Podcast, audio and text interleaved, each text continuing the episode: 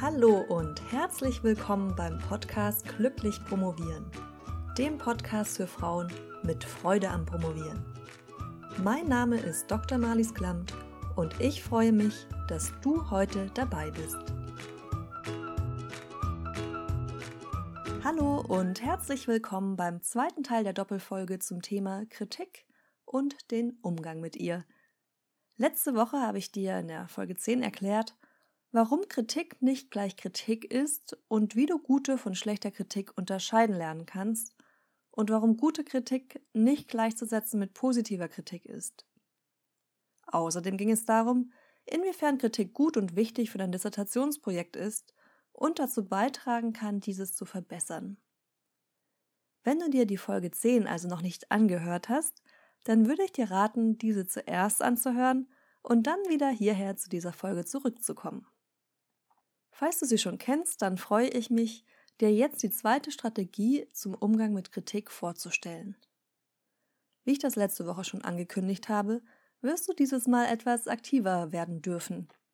Aber Aktivität ist ja gut, denn je aktiver du bist, desto mehr Kontrolle hast du über deine Promotion.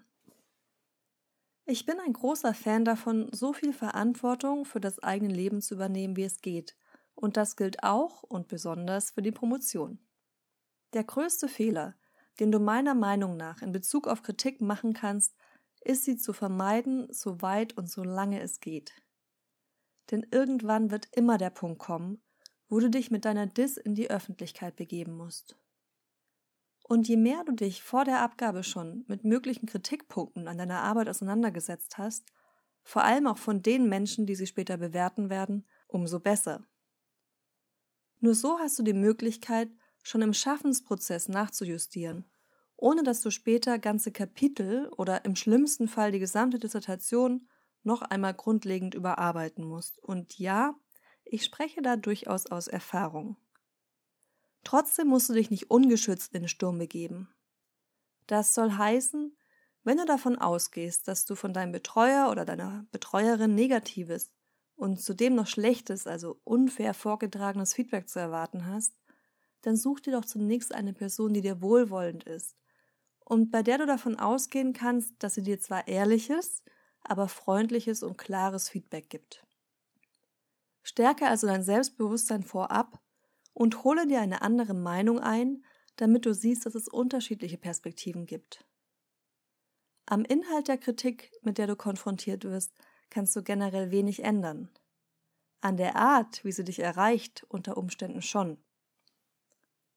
Je nachdem, was du für ein Verhältnis zu deiner Doktormutter oder deinem Doktorvater hast, beziehungsweise auch abhängig davon, was für ein Mensch sie oder er ist, kannst du dir überlegen, aktiv nach einer Art von Kritik zu fragen, die für dich hilfreich ist.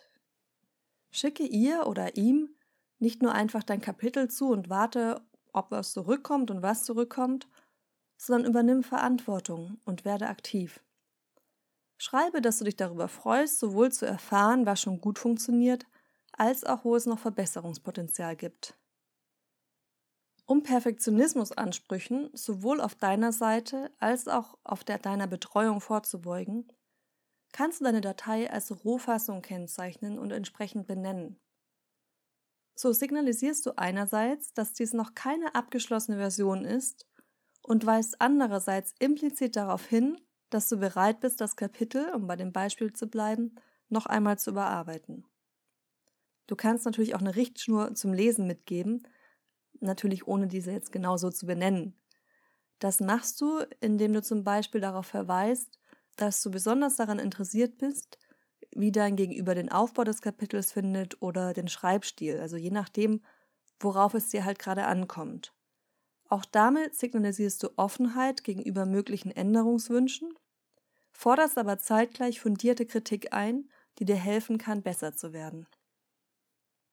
Auch heute möchte ich mir nochmal einen klitzekleinen Exkurs erlauben, wobei es dieses Mal darum geht, wie du selbst anderen Feedback gibst bzw. Kritik am besten vorbringst.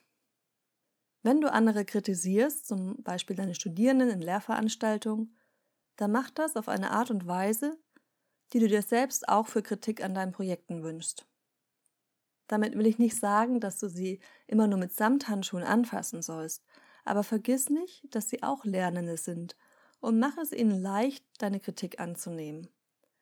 Sie machen ja im Normalfall keine Fehler, um dich zu ärgern, sondern weil sie es einfach noch nicht besser wissen.